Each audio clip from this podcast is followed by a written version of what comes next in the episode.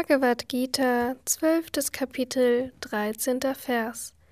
Wer kein Geschöpf hasst, wer zu allen freundlich und mitfühlend, voller Liebe ist, wer frei ist von Verhaftung und Ich-Gedanken, ausgeglichen in Vergnügen und Schmerz und nachsichtig. Kommentar Swami Shivananda Sri Krishna beschreibt in den folgenden acht Versen das Wesen eines Bhagavata, eines Weisen. Diese acht Verse heißen Amritashtakam. Der Gläubige, der in Gott ruht, hegt niemandem gegenüber Feindseligkeit. Er siebt alle mit Liebe und großem Mitgefühl. Er sieht alle Wesen als sich selbst. Er hasst kein einziges Wesen, nicht einmal das Geschöpf, das ihm großen Schmerz verursacht. Wer barmherzig ist gegenüber Leidenden und versucht, ihre Leiden zu lindern, ist ein Mensch mit Karuna. Er versetzt sich an die Stelle des Leidenden und fühlt selbst den Schmerz. Erbarmen ist eine göttliche Eigenschaft. Gott ist voller Erbarmen.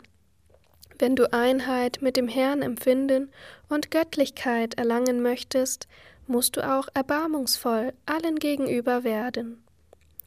Der Gläubige mit Vollkommenheit bietet allen Geschöpfen völlige Sicherheit für ihr Leben, Abhadyadana. Er ist ein Paramahamsa Sannyasin. Allein der Gläubige kann die geheimnisvollen Wege des Herrn verstehen. Er sieht den Herrn überall er sieht den Herrn in allen Geschöpfen, deshalb sind sie für ihn alle gleich. Er ist wie die Sonne oder der Fluss. Die Sonne ergießt ihr Licht genauso über einen Palast wie über eine Hütte. Jeder kann das Wasser eines Flusses trinken. Ein Fluss stillt den Durst von Kühen, Löwen und Tigern, der Gedanke von mein und ich entsteht niemals im Geist des Gläubigen. Er hat keinen Gedanken an mein oder dein. Freude und Schmerz lassen ihn unberührt. Er ist nicht an Angenehmes verhaftet.